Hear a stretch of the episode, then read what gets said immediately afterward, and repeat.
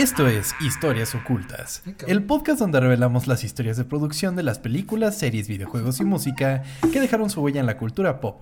Mi nombre es Tom Kersting y me acompaña. Chao, ñuelos. ¿De qué te ríes? Grabaste muy, muy de la nada, güey, perdón. Normalmente hay como un, dos, tres, ahora fue como de, esto es Ciudad. Así empezamos el susto ya en el último capítulo de Último capítulo de, Cultura, amigo. Último capítulo de Cultura, lo cual es bastante triste porque pues ya se acaba el mejor mes del año, pero pues bueno, ya llegarán otros ocultures y por lo pronto pues la historia de hoy, si bien tiene sus orígenes en el terror, amigo, quizás eh, la, segunda parte del episodio no está tan tan terrorífica. Tan de boom.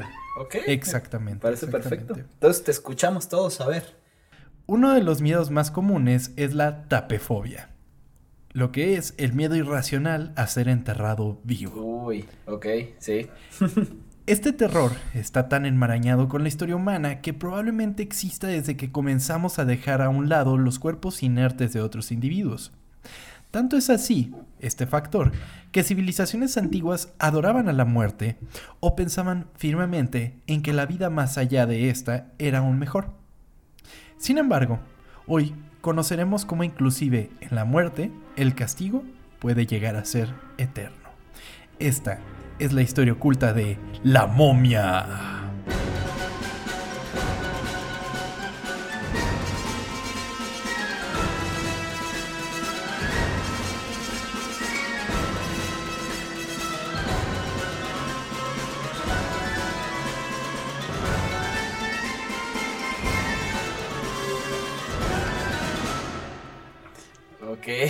Tengo muchas cosas que decir. Ok, número, amigo. número uno, sí, qué pedo, qué miedo que te entierren vivo, ¿no? no Debe ser terrorífico. ¿Has visto la película esta con.? No, no la he visto. Es con. ¿Con quién? Con este idiota, con Ryan Reynolds, ¿no? Ajá, Simón. No mames, se siente una. Ay, güey. Se siente horrible y la neta, es que qué puto miedo. Imagínate qué haces ahí. Poco a poco se está cayendo la tierra sobre ti. No, qué espantoso. Número dos, nunca voy a entender este pedo del humano de, de, hacer eso de las momias o, o, más bien... Yo ¿De enterrar? de, de tener, es que mi punto va de que cuando hay misas de que se muere una persona y hacen con la, como la misa de cuerpo presente o cuando está el, el, velorio y tienen ahí el cuerpo, nunca lo voy a entender, me parece una cosa terrible y miren, Nunca me hagan eso a mí. Si yo ya me llego a morir, nada más ahí quémenme, güey. Tírenme en el estadio Jalisco y ya, güey. No me hagan esas madres.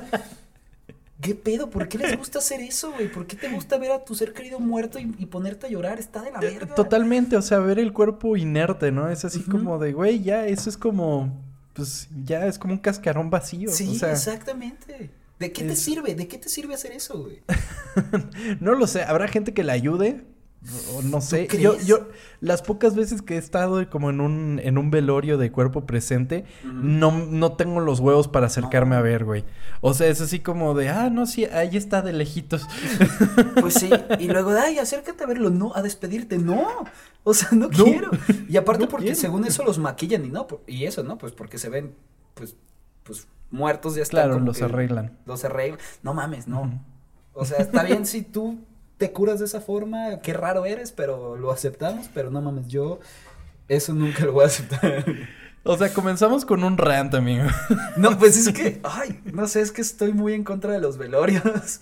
Porque nada más. Es como bueno, quizás el velorio, pues quizás ayuda a la familia, pero sí a cuerpo presente está cañón, amigo. Es que no ayuda, güey. ¿Cómo te va a ayudar? Termina siendo, termina siendo una fiesta donde tú estás atendiendo a los invitados mientras te sientes de la verga y solamente va gente a decirte lo siento. No, no, no sé, mi cabeza no entra. Perdón, me salió un chingo del tema, estamos hablando de la momia. de la este, momia, ajá. ¿Has sido las momias de Guanajuato? sí, ya las fui a ver a las momias de Guanajuato. Son chiquitas, ¿no? Son así como sí, sí. como que se les fueron encogiendo poco a poco. o ya eran muy chiquitas desde un principio, ¿no? Así Es cierto. No sé, no ¿Te imaginas Guanajuato así lleno de liliputienses, ¿no? ya sé, a lo mejor. Pero pues, a ver, la momia, amigo, regresando a la momia. sí. ¿Te acuerdas a principios de los 2000 lo cañón que estaba la momia, güey? Sí. Muy cabrón. Yo tengo muchos recuerdos así de cine permanencia voluntaria en Azteca y que pasaban así la momia 20 veces, güey. O sea, creo que la vi varias veces durante la... yo no la fui a ver al cine, eso sí. La vi en... La, vi en televisión. O sea, como mucha gente hacíamos, ¿no? Pero... Pero, eh, eh, o sea, como que... Eh, siento que fue como una estampa de lo que podría convertirse el cine de acción para aquella época, ¿no? Para el principio de los 2000. Sí, yo no recuerdo bien dónde la vi. El primer recuerdo que tengo de la momia es yendo a los estudios Universal. Había un. Ahorita yo creo que ya no existe, pero había. Como... madre, yo viéndolo en Azteca y tú en Universal. no, no, no, pero yo. O sea, la película yo creo que sí la vi en, Azteca o algo así. Pero el primer recuerdo que tengo de la momia era como una casa del terror que había en Universal, güey. Y ahorita digo que. Ahorita nada más está la, la montaña rusa, que está muy verga. Pero antes existía como este. Esta te ibas caminando, güey. Y yo no sabía. ¿Como un recorrido? Como un recorrido, pero yo pensé cuando fui la primera vez que era como que te ibas a subir un carrito. Y no, güey, nada más ibas caminando y, te empezaban a asustar gente, pero ya no podías salirte, güey. Y ya no había salidas de emergencia. No mames, el peor recuerdo de mi vida. Le tuve un putero de miedo a esa pinche película, güey. Pero ya después la vuelves a ver y, y siento que es una de esas que sí envejecen culerón, ¿no? Sí, está, está, raro. Eh, eh, en primera, el CGI está cabrón. feo, güey. o sea, se nota así a leguas que apenas estaban empezando como a experimentar de a ver qué podemos hacer, ¿no? Y ya vamos a llegar a esa parte de un suceso muy cañón con el CGI.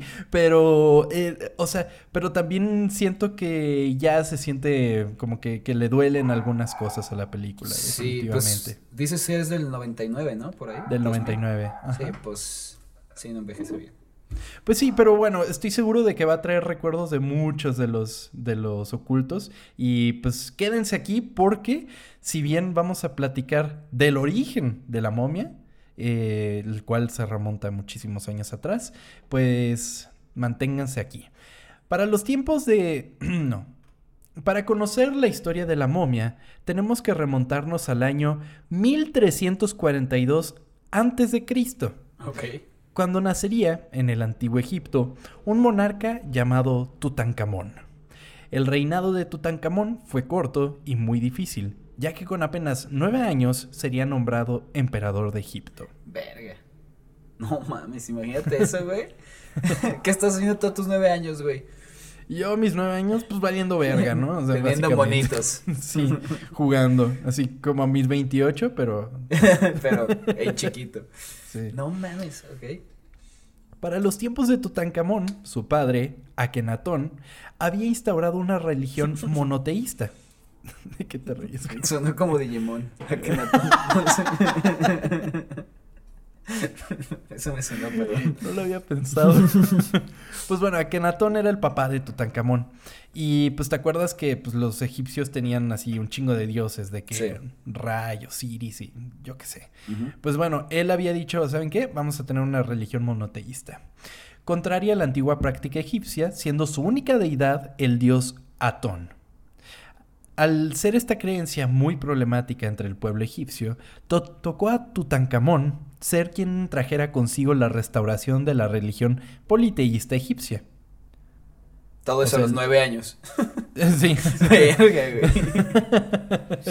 que además él tuvo, ¿cómo se le llamaba? No sé si es un visir o algo así, que es como su eh, como su consejero, que obviamente él sí era mayor y eventualmente cuando murió Tutankamón, este güey pasó a ser el, emperador, el faraón, pues.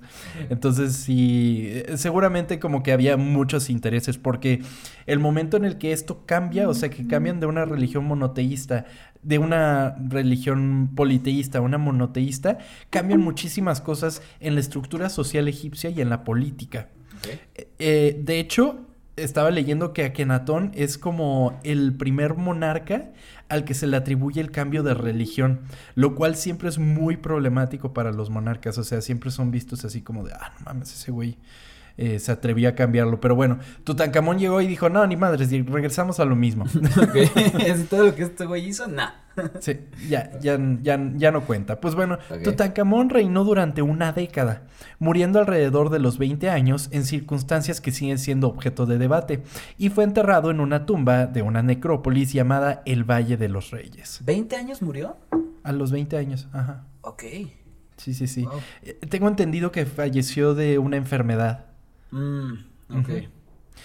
No sería hasta 3.000 años más tarde que el arqueólogo británico Howard Carter excavaría en el valle para descubrir en 1922 la tumba de Tutankamón. Sin embargo, la muerte, y principalmente la de sus faraones, era objeto de adoración y mucho cuidado para los antiguos egipcios. Es por esto que se aseguraban que cualquiera que molestase a los faraones de su eterno sueño sería maldecido para morir al poco tiempo. Cinco meses después del descubrimiento de la tumba de Tutankamón, eh, George Herbert, quien había contratado a Howard Carter y financiado sus excavaciones, moriría prematuramente a los 56 años en el Cairo. Ok. ¿De qué es? ¿Qué le pasó? A ese ese güey, tengo entendido que se estaba rasurando, se cortó y se le infectó esa herida y, falleció, se supone por eso. Ajá. A la muerte de Herbert siguieron varias más. Su hermano Audrey Herbert, que estuvo presente en la apertura de la cámara, murió inexplicablemente en cuanto volvió a Londres. Arthur Mace, el hombre que dio el último golpe al muro para entrar en la cámara de Tutankamón, murió en el Cairo poco tiempo después, sin ninguna explicación médica. Sir Douglas Reed, que radiografió la momia de Tutankamón, enfermó y volvió a Suiza, donde murió dos meses después. La secretaria de Howard Carter, el que la había descubierto, murió de un ataque al corazón y su padre se suicidó al enterarse de la noticia. ¿Qué pe... ¿Qué? ¡A la verga! Otro profesor canadiense que estudió la tumba con Carter murió de un ataque cerebral al volver de El Cairo. No mames. y no ha habido como una explicación científica o algo así, o sea, no hay. La única explicación científica es que la gente rebusca muchísimo. O sea, la maldición de Tutankamón fue algo que los medios estaban utilizando para vender muchísimo la noticia, porque pues era 1920, güey, o sea, mm. la, la, de todo. o sea, Ah, y además las noticias eran por periódico, ¿no? O sea, era como de que se volvían súper sensacionalistas y pues la onda de, no mames, hay una maldición y se liberó y nos va a ir de la chingada, pues vendía. Sí, pues sí. y en esa época pues querías tú enterarte de otras cosas más que de balazos y que todo esté valiendo verga, ¿no? Claro. Que eso también está valiendo verga. Qué cosa tan fea, güey. Imagínate ver el periódico y que todo esté valiendo. Imagínate abrir Twitter y ver que todos los días pasa algo feo. O, sea, sí, pero por lo menos en Twitter puedes silenciar palabras, ubicas. en el periódico, ¿no? Pues bueno, estos sucesos inspirarían al productor de cine Carl Lamle Jr.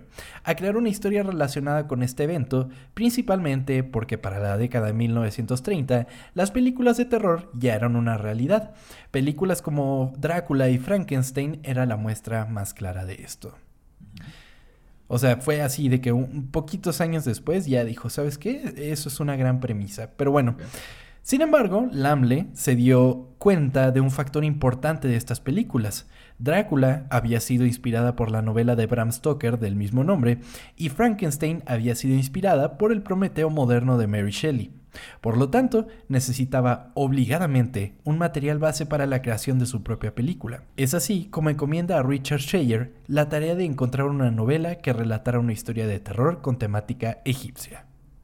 Ok, o sea, el, no pudo escribir un guion si no había algo antes. Exactamente, sintió como la necesidad de que, güey, tiene que haber un material base, no puede ser algo tan mm. original. Entonces, esa fue la idea principal. Para sorpresa de nadie, Shire no había encontrado nada. Así que puso manos a la obra y trabajó de la mano con la escritora Nina Wilcox Putman para escribir un tratamiento basado en la vida de Alessandro Cagliostro, para contar la historia de un mago de más de 3.000 años que seguía vivo en la época actual. Ok. Cagliostro sí existió y sí era un mago, era un aventurero y mago, pero pues obviamente no era un inmortal.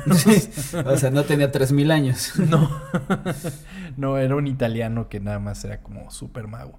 Pues bueno, para Lamle esto fue suficiente y pusieron manos a la obra en la producción de un guion.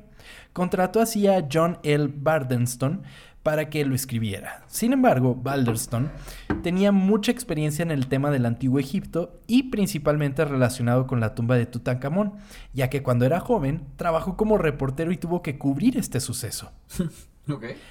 Así la historia de Cagliostro se movería a Egipto y se rebautizaría al personaje principal como Imhotep. Ok. ¿Tú se te antojaría ir a Egipto, güey? Sí. O sea, si es un viaje que, te, harías. Sí, sí, pero creo que en otro momento de mi vida. Ok. o sea, quizás, no sé, en unos 10, 20 años, yo qué sé, como que ir a conocer las, las pirámides y así. Debe de estar chido, ¿no? Sí. Mi hermana quiso estudiar, ¿cómo se le dice esos que, que desentierran? Perdón. ¿Paleontólogo? Ajá, mi hermana mi hermana quería ser paleontóloga, güey. Y le dio como este, antes de, de, entrar a la universidad, le dio este como, quiero estudiar eso a huevo.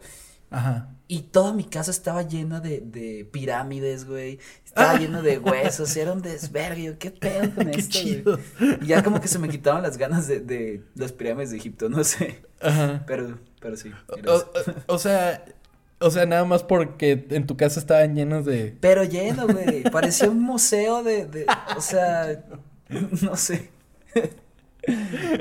Qué padre. Yo pensé que ibas a decir de cosas que descubrió mi hermana y. ah, no mames.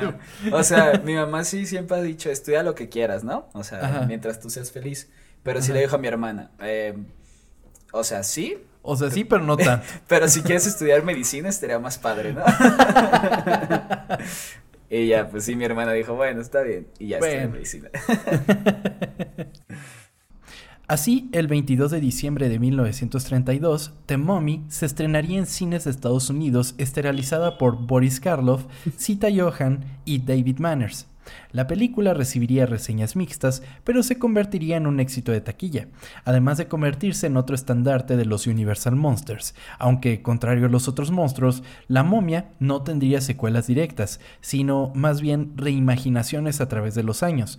Algunas de estas serían The Mummy's Hand, The Mummy's Tomb, The Mummy's Ghost y The Mummy's Curse. ¿Tú llegaste a ver alguna? De esas o la del 30? No, ninguna. La del 30 nada más así como clipsitos, pero nunca me he sentado a verla. Que además es corta. O sea, tengo entendido que es cortita, entonces no estaría mal como darle un vistazo. Sí, ok. Sí, es mi idea, ¿eh? nunca la he visto. Pues bueno, así como la tumba del rey Tutankamón, la historia de Imhotep en el cine se mantendría durante años sin ser profanada, y no sería hasta los fabulosos 90 que los productores James Jacks y Sean Daniels intentarían traer el universo de la momia nuevamente a los cines y al consciente colectivo. Sin embargo, el estudio ofreció a los productores un presupuesto considerablemente bajo, de solo 10 millones de dólares. 10 millones de dólares compran cacahuates, güey. O sea, no, les daba para nada. Por ejemplo, la, película que sí vimos, la de la momia, costó 80 millones de dólares. no, pues sí, sí cambia. Y ven cómo se ve ahorita, imagínate cómo lo habían hecho. Sí, güey. Así los productores se acercarían al director Clive Barker, quien acababa de dirigir otro clásico del cine de terror, Hellraiser. La visión que tenía Barker de la momia era hacerla aterradora, violenta y con una considerable carga sexual. La historia giraba en torno al director de un museo de arte contemporáneo que resulta ser un cultista que intenta reanimar momias. Mm. Sin embargo, a Universal no le pareció el mejor acercamiento, así que despidieron a Barker y trajeron a otro director de un clásico del cine, Joe Dante, quien había dirigido Gremlins. ¿Era un cultista el, el güey del el protagonista? Ajá. O sea. Escuchaba mucho ocultas. ¿No? ah. Perdón. Joe Dante traía consigo ideas para crear una película que tan solo desde su idea tendría un presupuesto mucho más alto del que Universal estaba dispuesto a invertir. Yo no entiendo por qué estaban tan cerrados a no invertir a la momia. Dijeron, güey, ¿lo hacen con 10 millones o no lo hacen, güey? ¿Y cómo le pides más dinero? ¿Cómo, o sea, cómo funcionará eso?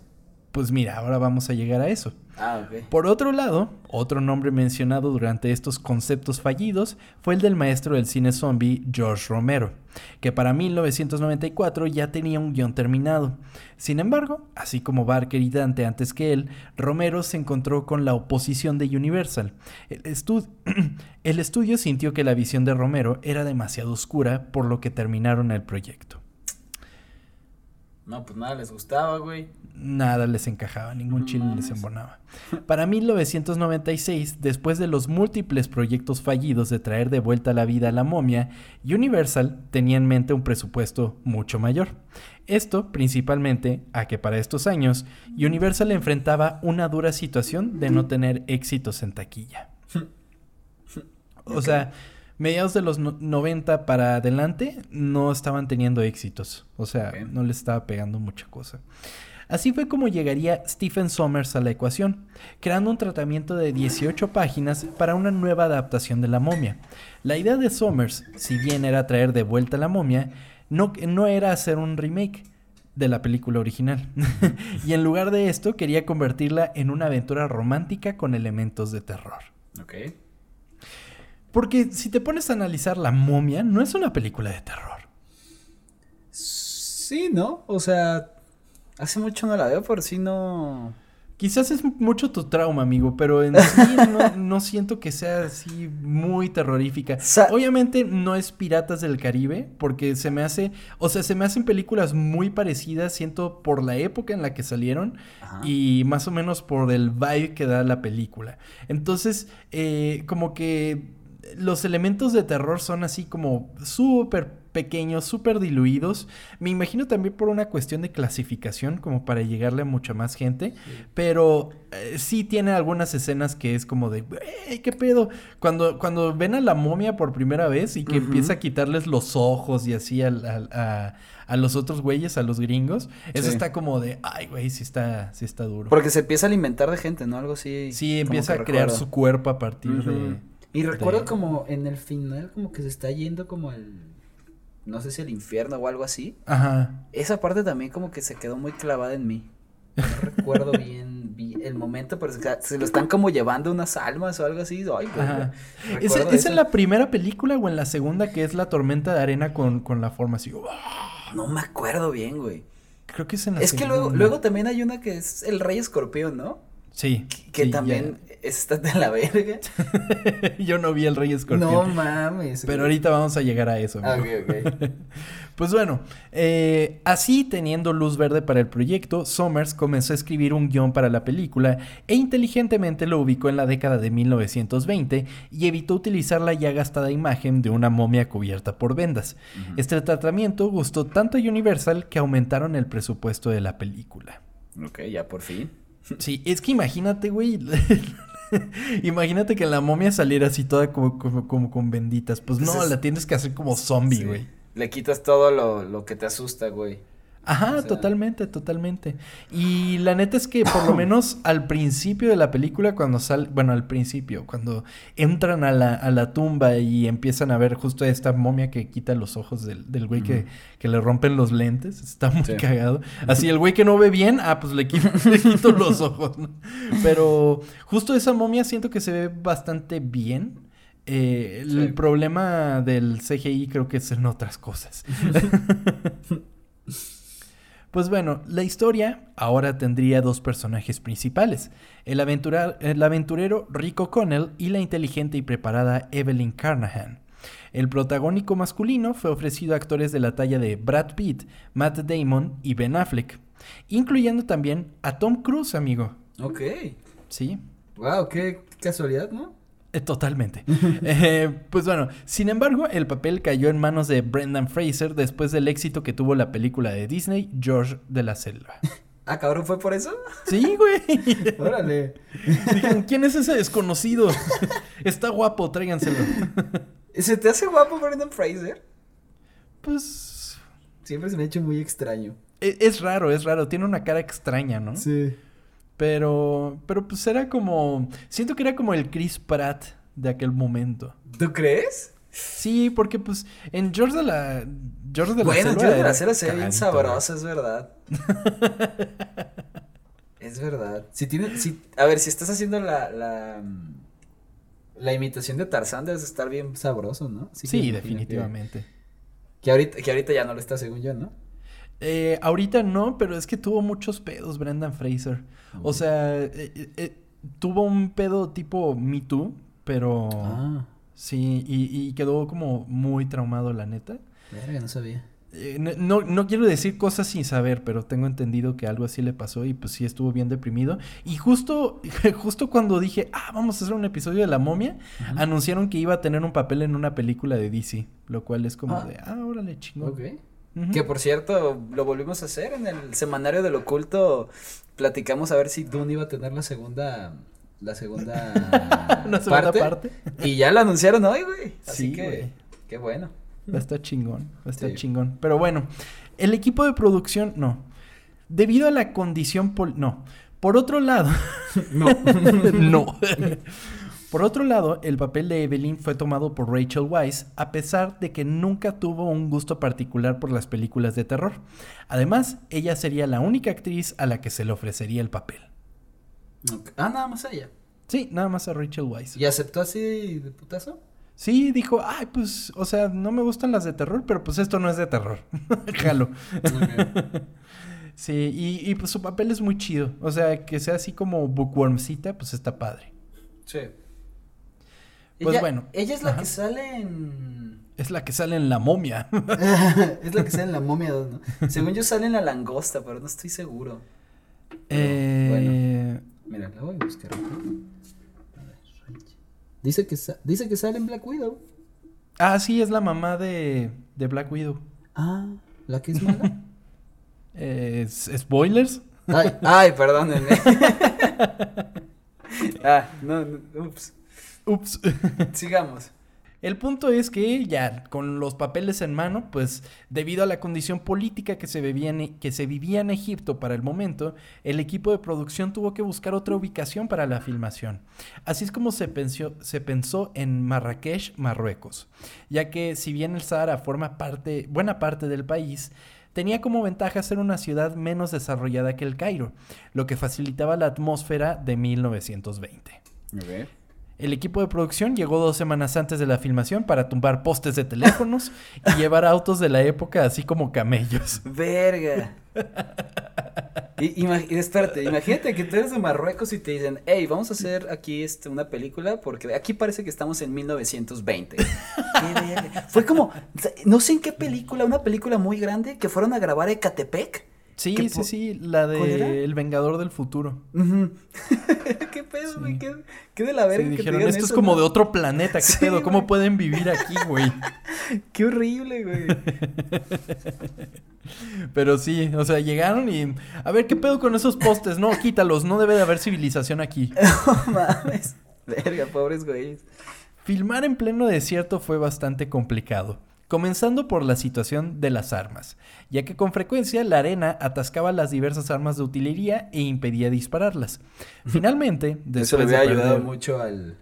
al... tú son, tú son, chava, tú son. Perdón, no dije el nombre. Sigamos. Finalmente, después de perder demasiado tiempo tratando de reparar y limpiar las pistolas, se decidió que se arregla... Aquí puse un chiste, pero ya no me salió. Se decidió que se arreglara en post, dejando al equipo de ILM para que se encargara de agregar los efectos de sonido y los respectivos flashes de luz. No entendí tu chiste. Ay, es que, güey, en las producciones es como de que siempre. Ah, no, pero se arregla en post. Ah, ok, sí, sí, sí. Qué horrible.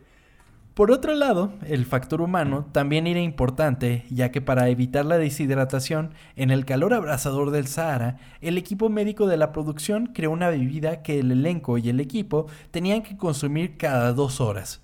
Además, las tormentas de arena se convirtieron en un problema diario. No mames. Qué, horrible. Cada, dos horas era como de, a ver, break, todos a tomar esta bebida que hicimos. No, no era, agua. No era agua, era una bebida que hicieron. O sea, es que hacía tanto calor que el agua no era suficiente. El agua no era suficiente, o sea, no te hidrata lo suficiente. Imagínate que el agua no te hidrate. no, mames. Un electrolit le daba, ¿no? De horchata. Ahí les va su electrolit sabor michelada, ¿no? Oh, güey, sí ayuda, ¿no? Sí, güey. Había un anuncio de bebés que les... ¿Lo llegaste a ver? No. Eran unos bebés y, o sea, y les ponían como boca de human, de, de humanos, de... ya me acordé, De, de güeyes y, era como, y eran como fresas los bebés y te vendían un electrolit de michelada, ¿qué pedo? ¿Por qué no, pero no eran electrolit, porque el electrolit es el que tiene sabores normales. Suero, el, una mamá Suero, sí. Porque eso estaba en la tele, güey, qué pedo, y por qué alguien quería comprar eso, ay no. Güey, porque además lo veo perfecto. Estás viendo la momia y de repente uno de los mil cortes que hay cuando la ves abierta era uno de esos anuncios. Sí, seguramente, sí, cierto. Qué maravilla. ¿Cuál es tu eh, electrolit favorito? Mi electrolit favorito, el, el, de maracuyá es muy bueno, pero es difícil de conseguir. Sí, sí, ni sabía que existía. Güey, está cabrón de conseguir. Eh, literal, una vez que casi me muero, mi, mamá, mi mamá fue así como que a tres farmacias y consiguió el de maracuyá, güey. Y yo así de, oh, bueno, si me muero, por lo menos moriré feliz, ¿no? Pero, pero fuera de ese, el de fresa kiwi, uff. Uf, es buenazo ese. Sí, sí, sí. ¿Y el tuyo, amigo? Eh, pues horchata, que es el nuevo. Y si me tengo que ir por algo normal, me iré por Jamaica, güey. Rico. Todos menos el de coco, ese lo odio, güey. el de coco sale, sabe como a vómito, ¿no? Sí, güey, sabe de la verga, güey. Estás vomitando así, ay, me voy a tomar un electrolito más eso y es como de, uy, es lo mismo. Guácala, guácala. Electrolit patrocínanos. Ojalá y sí.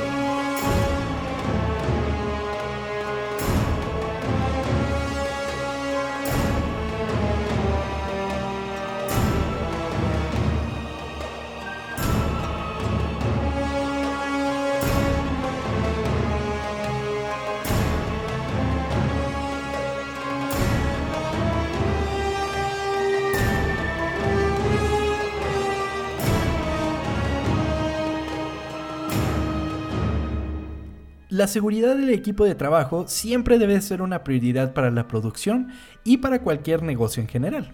Por lo mismo, de manera casi diaria, habían vuelos en helicóptero con rumbo a hospitales, ya que constantemente los miembros de la producción tenían que ser trasladados para recibir atención médica después de ser mordidos o picados por la fauna. No mames. Pobres güey. Imagínate, güey. ¿Y de qué diario, cabrón? diario, diario, alguien se picaba con algo así. Otra serpiente de cascabel ya pica otro güey. Un escorpión, eh. Jugando a la lotería, güey. ¡El escorpión! no mames, qué puto miedo, güey. Ay, güey, pero sí, o sea, eran condiciones súper extremas, pero pues eh, no había de otra. Además de los peligros naturales, existían los peligros sociales, por lo que la producción tuvo el apoyo del ejército marroquí durante la filmación, lo que los mantenía tranquilos hasta pensar dos veces en por qué necesitarían la protección del ejército. Sí, exacto, ¿no? De que, ay, qué tranquilo que hay 10 policías cuidándome. Ah, cabrón. ¿Por, qué debería, ¿Por qué debería haber 10 policías aquí, güey? Pues sí, no mames. Es como el meme de, de Mr. Increíble, el que está muy tranquilo y después es como de ¡Ay, ¿por qué? sí. Aunado a esto, el director Stephen Sommers vio que era necesario contratar un seguro contra secuestros para todos los miembros principales del reparto, por si acaso. Además, además, el cast no tenía ni idea de que estaban asegurados por secuestro.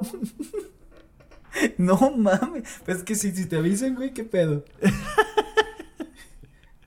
o sea, qué, qué puto miedo, güey. Totalmente. Pues bueno, sin embargo, ninguno de estos sucesos se acerca al vivido por Brendan Fraser en una de las primeras escenas de la película, cuando Rick está siendo ejecutado por la horca mientras Evelyn negocia su libertad.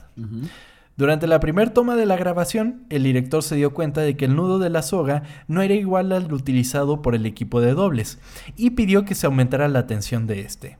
Fue en este momento que Fraser fue realmente ahorcado y perdió la conciencia durante 18 segundos. No mames. Y tuvo que recibir primeros auxilios para que lo revivieran. No mames. Se había muerto, güey. O sea, literal lo revivieron. no, pues sí tomó muy en serio el papel de la momia. no mames. Y, wow. Y, además, o sea, el güey dice, güey, o sea, lo último que recuerdo, estaba grabando la escena y después ya estaba en el piso, o sea, ya me estaban salvando. Es que, ¿cuánto tiempo tiene que pasar para que cuando te ahorques mueras, güey? Ni idea, ni idea, no sé en cuánto tiempo pierdas la conciencia, güey. Pero bueno, eh, la, cosa es que también Rachel Weisz pues estaba en esa escena y que quedó así súper traumada de ver que el güey, no mames, sí se murió, qué pedo. Sí se murió, verdad. Como en, como en Drake y Josh. Cuando matan al, al hámster. Ay, Drake, creo que sí se murió. Verga. Una vez terminada la grabación y agregados los efectos especiales, eh, los cual, a los cuales les invirtieron más de 15 millones de dólares de los 80 que había costado la película, The Mummy se estrenó el 7 de mayo de 1999 y a pesar de recibir críticas mixtas, la película se convirtió en el éxito que Universal estaba buscando, recaudando más de 400 millones de dólares en taquilla. Mm, ahí está. Para la época estaba súper bien. Sí. No, y para lo que me decías que no habían tenido ninguna. Sí, totalmente. El éxito de la película llevaría a la producción de una secuela, The Mummy Returns, la cual se estrenaría en 2001 contando con el cast principal de vuelta.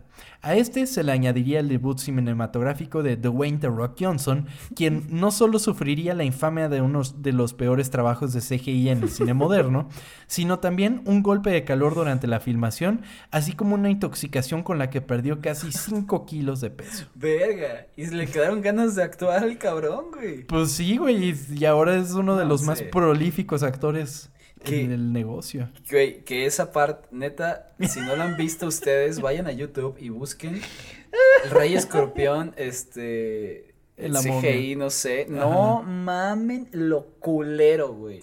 Güey, se ve ni siquiera de PlayStation 2, se ve de PlayStation 1 el Güey, se ve de que si se lo entregas en segundo semestre de animación te reprueban, güey. Neta está culero, güey. Yo no sé qué pasó ahí. Porque se ve muy mal, güey. Se ve muy mal. O sea, no es que haya envejecido. Yo creo que desde el momento uno se ve culero eso. Yo que se les acabó el tiempo. Ya, ya entrega eso, güey. Es el primero que hice. No mames. Pusieron al becario de ILM a hacer eso. Seguramente sí, ¿eh? pues bueno, el éxito de la película llevaría a la... Pro no.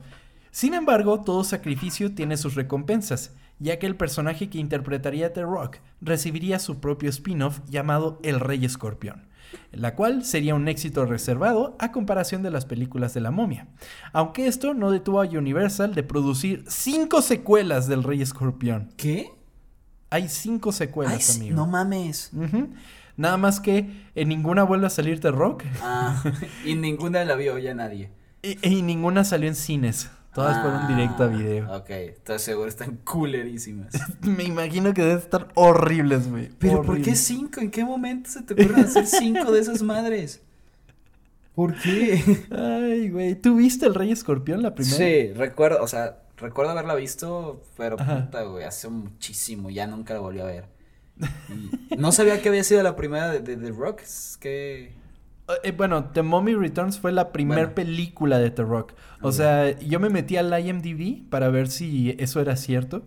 Y eh, tiene cosas como en tele, pero la primera película en la que sale es en The Mummy Returns. Bueno, él pues la lucha libre, quieras o no, pues tiene que actuar, así que yo creo pues sí, es la televisión. pues es que por eso muchos actores, este, digamos, Batista, güey, también ya... Güey, John Cena, no mames. John Cena también. Bueno, John Cena sí ha estado como en películas más culeronas, pero por ejemplo, Batista, pues estuvo en, en Dune, güey, salió en Guardianes de la ah, Galaxia. en, Blade Runner.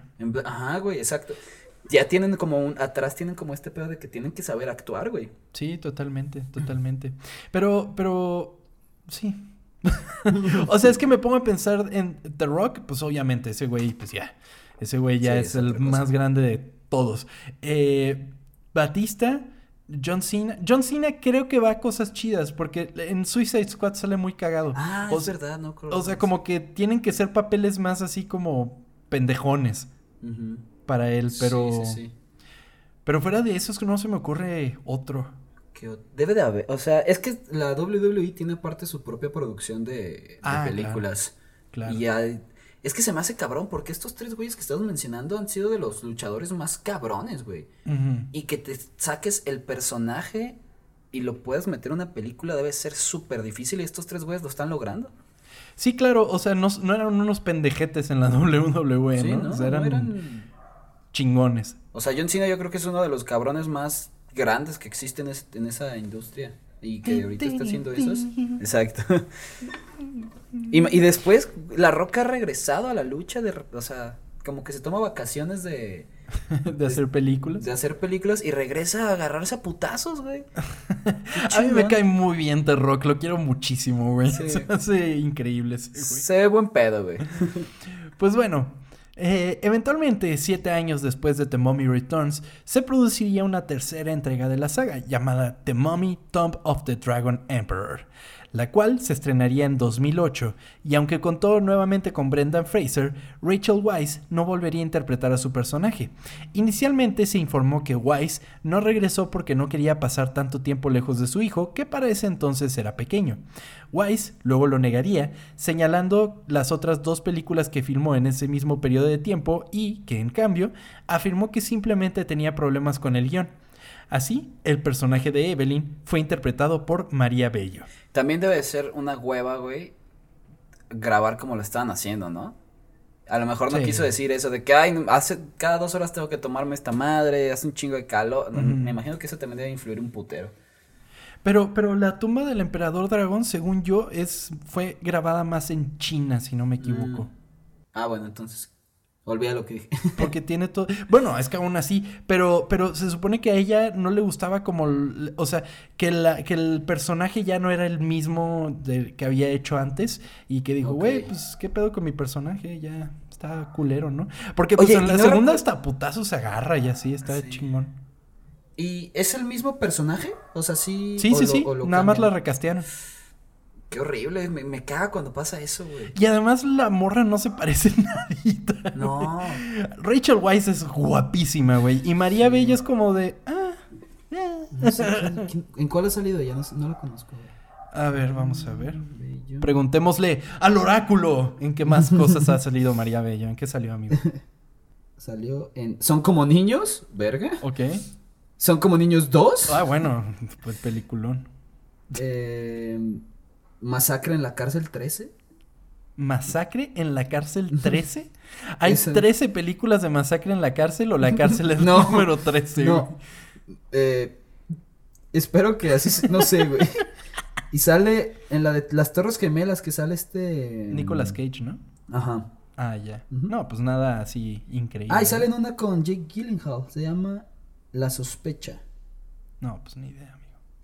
Verga, quién sabe. Pero bueno, de Rachel. Weisz a María Bello, pues hay mucha diferencia. Pero pues está cañón eso, amigo. Pues fíjate, La tumba del emperador dragón se convirtió en la película de la saga con menos recaudación, con 403 millones de dólares en taquilla, y con ella terminaría la historia de la momia en cines. Ok. ¿O no? Mm, ¿Mm? ¿Mm? O sea, o sea, sí. O sea, es que 400 millones para la primera película estaba súper bien, porque para la época era un putero de dinero. sí. Pero conforme fueron, porque además ten en cuenta, o sea, eh, fueron siete años después. O sea, la momia regresa fue en 2001 y esta fue hasta 2008, güey. O sea, sí fue un ratote. Sí. Eh, pues bueno, para 2012 Universal Pictures anunció sus planes para producir un reboot de la franquicia de la momia, la cual formaría parte de su idea de crear un universo compartido en cines llamado Dark Universe, en el que sus monstruos clásicos verían nuevamente la luz del ojo público. Sin embargo, y a pesar de la presencia de Tom Cruise como protagonista, The Mummy fue criticada fuertemente y no obtuvo el éxito esperado en taquilla, con lo que se daría la cancelación de su Dark Universe. Es que sí se pasaron de ver. Yo no la vi, amigo. Cuéntame, no mames, cuéntame. qué bueno. No, güey, una cosa. O sea. Culera, güey. Está fea. Sí, era como un. mis- eh, eh, misión imposible. ¿Lo dices por Tom Cruise? Ah. Ajá, es que, es que parecía eso, güey. Era como una misión, misión imposible contra la momia. Era una cosa horrible. Le hubieran puesto así, vendía más, ¿no? Misión imposible contra la momia. Te lo juro que sí, güey. Te lo juro. No, no, no, porque qué cosa tan fea. Y eso yo tenía un poquito de. bueno, me, me, había agradado que iban a querer hacer este como mundo de todos los monstruos. Ajá. Y, me pareció una buena idea, pero puta. O sea, sí, así van a estar todas las películas. Qué bueno que lo cancelaron, güey. Totalmente. Eh, pero, ¿de qué trata, güey? Porque yo veo los pósters y es como de. ¿La momia ahora es mujer? Me sacaba de onda. Ajá. La. Pasa lo mismo que como que la despiertan y toma el cuerpo de una morra. Ajá. Pero. Y, y este güey es como un cabrón bien chingón, pero que no lo es. Pero a la hora de putearse sí lo es. No, güey, o sea, puras incoherencias terribles, güey. Luego me daba tripofobia los pinches ojos de la momia, ya ves que tiene como muchos. No. Ay, güey. Abría los ojos, güey, y se le veían como muchos ¿Cómo se le dice lo de color del ojo? Como ¿cómo que el color? ¿El iris? Ajá. Ajá, tenía como un chingo de iris. No, güey, ah, no había cosa que soportar esa película. Pero, pero respetaba como lo de Imhotep y así. O sea, ¿era Ang Sunamun la, la momia o...? Verga, no me acuerdo, güey. Qué fuerte. No, mira, estoy, estoy buscando ahorita en IMDb y tiene 2.4. No mames. No mames, sí es una chingadera, qué bueno que no la vi, No mames. Pues además, como que Universal se dio cuenta de eso y dijeron, no, creo que el mundo compartido de nuestros monstruos no está chido. Y hicieron El Hombre Invisible, la cual está verguísima, güey. ¿Ya la viste? Esa no la vi. No, mames, es súper chida. O sea, ahí fue como que, ¿saben qué? Igual y no, no hacemos nuestro Dark Universe, pero hay que hacer como remakes de nuestros monstruos clásicos y adaptarlos a, a, este mundo actual. E hicieron esto de, de, de El Hombre Invisible y les quedó súper chido, lo cual me parece mucho más acertado porque es muy cabrón que te pegue un universo, güey. O sea, DC cuántos años tiene intentándolo. Eh, Godzilla, los monstruos de Legendary, pues más o menos le salió. Al menos ya se enfrentaron Godzilla y King Kong. Pero... tienes que trabajarlo por muchísimos años y con muchísimo cuidado, güey. Sí, muy cabrón, muy cabrón. Sí. Pero bueno, el universo chingón es el de Hotel Transilvania, güey. el multiverso. Güey, me maman esas películas. Son bien cagadas, güey. sí, güey. La historia de la momia nos deja algo muy claro. Las veces que puedes volver a traer algo a la vida son contadas. Por lo mismo, hagámoslo con cuidado, con respeto y con mucha dedicación, ya que estoy seguro que a los antiguos egipcios no les gustaría la idea de formar unos Avengers con Drácula, Frankenstein y el hombre lobo. Esta fue la historia oculta de la momia.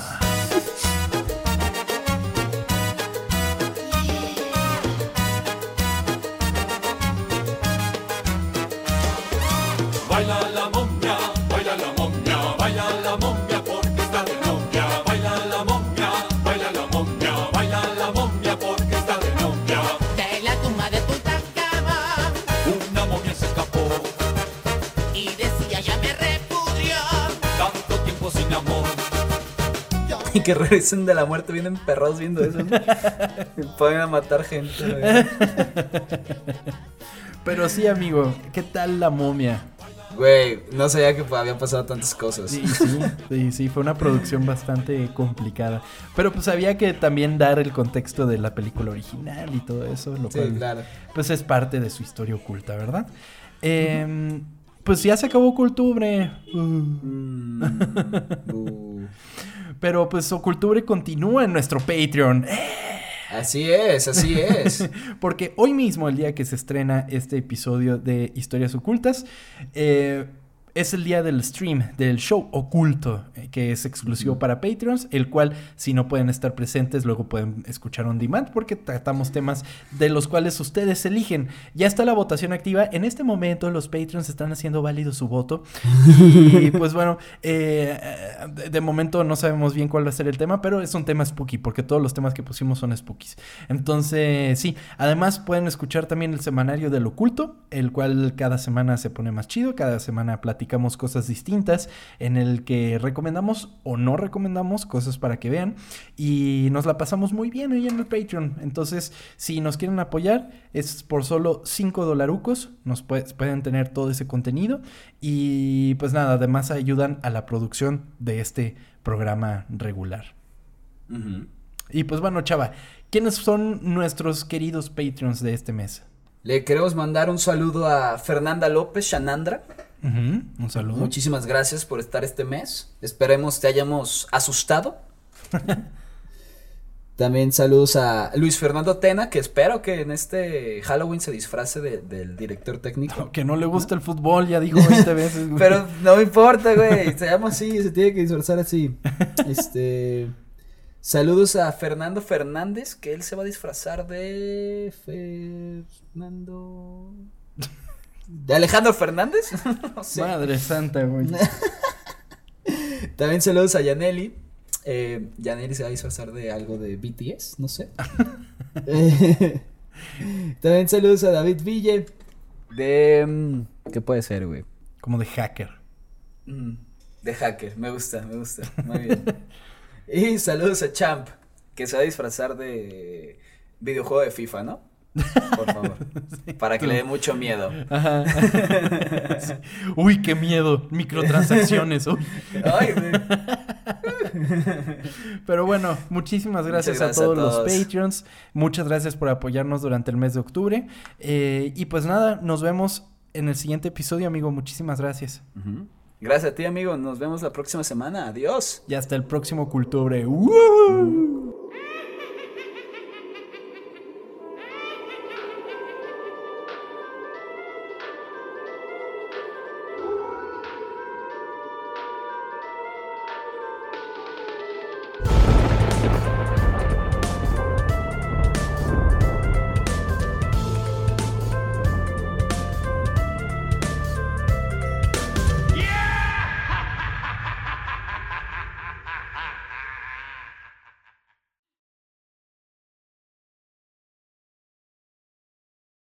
Ay, güey, ¿cómo iba la canción de la momia? Baila la, momia, baila la momia. ¿O cuál, o cuál decía? ¿Sí va a ser? o luego está la de la de la de Walk like an Egyptian.